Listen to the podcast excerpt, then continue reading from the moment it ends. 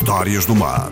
Uma abordagem às profissões, às atividades económicas e às viagens marítimas. Histórias contadas na rádio por gente do mar.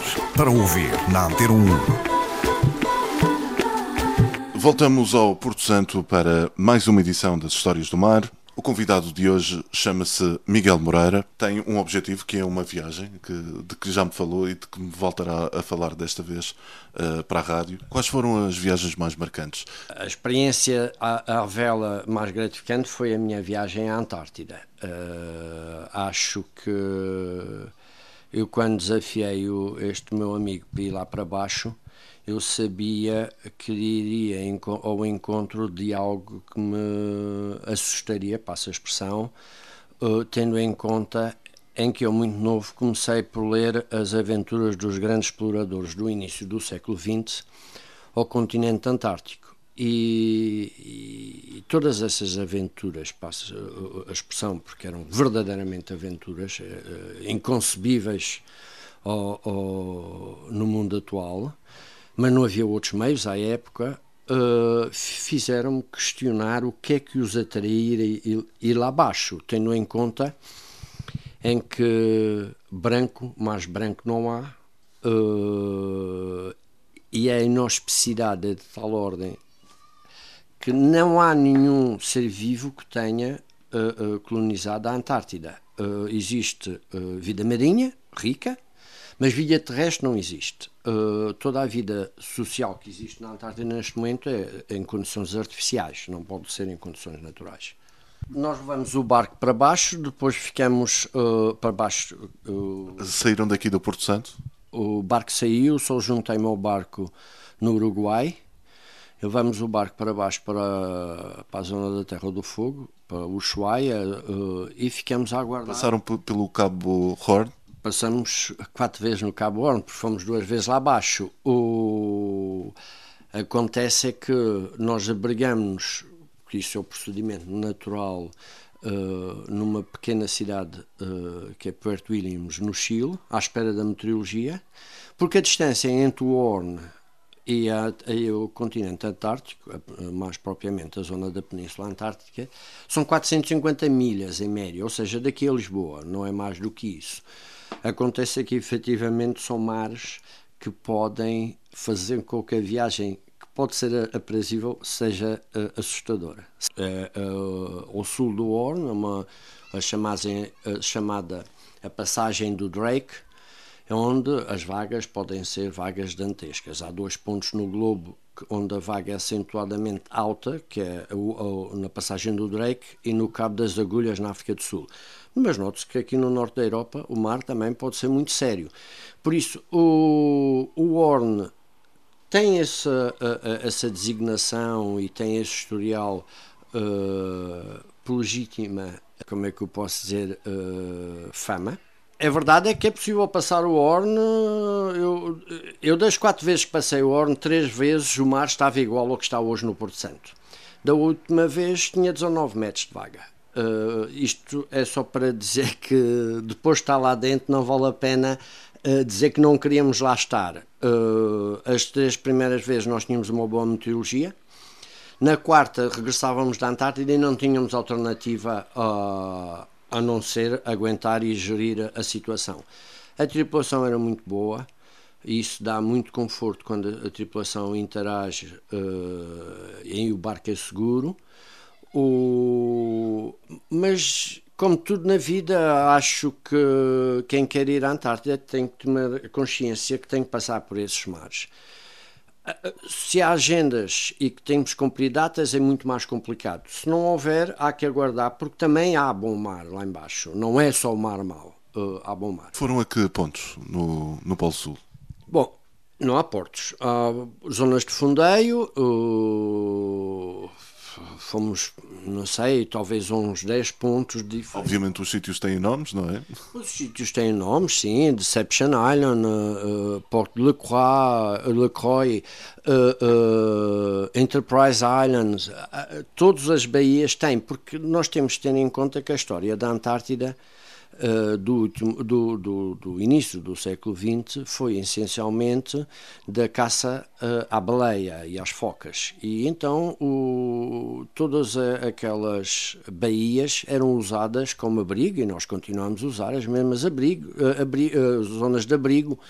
E tem algumas estações de, à época do levantamento topográfico da, do continente antártico, deixaram ainda algumas estações. Muitas estão abandonadas, outras foram recuperadas por um Instituto Inglês de Preservação da Antártida. A soberania do território é partilhada por vários países, pela Rússia, pela França, pela América, pela Austrália, pela Nova Zelândia, pelo Chile, pela Argentina, o Brasil, Espanha. Infelizmente Portugal não, não assinou os protocolos em 70, nos anos 70. Estávamos com outras preocupações na agenda política. Mas hoje em dia temos o, o programa Polar Português, uh, dirigido pelo professor Gonçalo Vieira, a fazer trabalhos científicos na Antártida e no Ártico anualmente. Encontrou alguém lá? Em terra não, porque nós evitamos as zonas de estação, de, das estações científicas, por uma questão de, de, de, ir exatamente para sítios mais recônditos, apesar daquilo ser, como o Ina agora disse, muito inóspito, muito antinatura.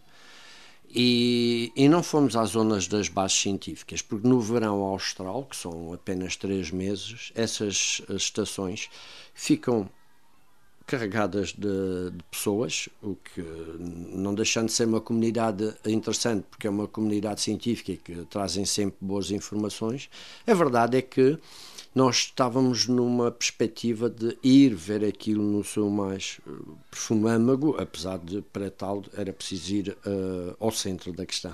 Tá. Muito bem, essa viagem foi feita em que ano? Foi feito no, no, a primeira em 2004, no verão austral, por isso dezembro até março de, de 2004 e depois voltamos lá a 2006, 2007. Este navio que, em que estamos agora uh, sentados ainda está em doca seca. Há de chegar à Antártida? Primeiro, obrigado por, chamar a minha embarcação navio. O projeto de navegação é uh, os polos. Efetivamente, a embarcação está a ser construída com uh, as especificidades para a navegação polar. Essas especificidades têm que ter em conta, acima de tudo e em primeira circunstância, a segurança e a segurança passa não só pela isotermia e pela resistência do tipo de construção e as, as opções técnicas. Quando se chega lá abaixo, eu o norte, o Ártico, eu nunca naveguei, por isso não posso falar com conhecimento de causa, mas acredito que seja muito mais gerível do ponto de vista de socorro uh, e de recursos uh, a qualquer situação complicada a norte, sim. A sul não há qualquer alternativa. Uh, acho que como se costuma dizer, quem vai para o mar avia-se em terra, é isso que eu estou a preparar, é o barco. E, e quero acreditar que, ou tudo indica, que o objetivo inicial do projeto irá ser atingido. Fale-nos deste, deste seu barco. É um barco bonito, com, com muita madeira, uh, grande. Uh, Descreva-nos uh, as características deste barco. A embarcação é uma embarcação de 16 metros, de comprimento, 5 metros de largura, tem um calado de 2,30 metros e 30 neste momento irá terminar com 2,80 metros, e 80, porque vai sofrer uma alteração. O, o barco é construção em, o chamado em sanduíche, por isso é, tem fibra de vidro por fora, tem madeira a meio e fibra de vidro por dentro, o que me dá uma resistência mecânica bastante grande e ao mesmo tempo a isotermia pretendida para uh, navegações em, em, zonas de gelo, em zonas frias. O barco tem um, é a vela, é um sloop, um masto só, uh, tem um motor auxiliar, um grupo gerador. A eletrónica é toda a duplicar por uma questão de redundância, uma questão de segurança, porque naquelas zonas nós temos de ter em conta que qualquer avaria de sistemas de auxiliares de navegação podem acarretar umas situações delicadas, nomeadamente os radares, porque o gelo o, não se afasta. E então a opção foi uh, duplicar a, a parte uh, eletrónica de navegação para uh, ampliar a margem de, de segurança. A embarcação está tem uma capacidade para uh, oito pessoas uh, em, camarote, em camarotes, em cabines, mas obviamente que uh, essa tripulação completa será em situações excepcionais. Mas neste momento ainda é um pouco prematuro, querendo acreditar que a embarcação, quando estiver pronta, aí depois haverá possivelmente opções de número de tripulantes. Quando, quando é que isso acontecerá? Quando é que a embarcação estará pronta? Ricardo, não é por muito madrugar que amanhece mais cedo.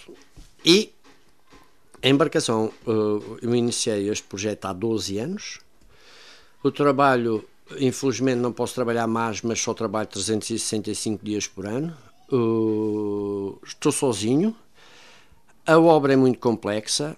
As pessoas admiram-se como é que eu levo tanto tempo, mas a verdade é que as pessoas fazem esses comentários sem conhecimento de causa, porque que eu conheça ninguém nunca se meteu num projeto desta dimensão num Porto Santo onde não se consegue comprar eh, dois parafusos iguais, e isto é uma forma de expressão, como é óbvio. Acontece que há uma série de áreas em que uh, houve a tentativa de fazer evoluções conceptuais do, de segurança, ao nível de segurança, baseados na minha experiência, na minha vivência e na minha troca de opiniões com pessoas que navegaram lá embaixo e que estão lá embaixo há muitos anos a navegar.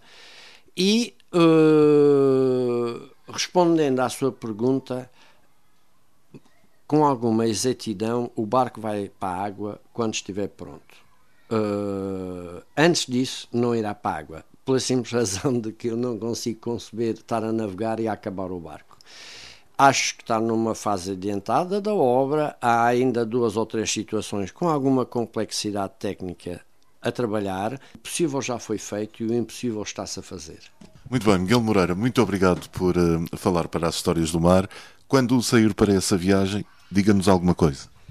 Ricardo, muito obrigado pelo vosso desafio. Eu, quando sair, vão saber.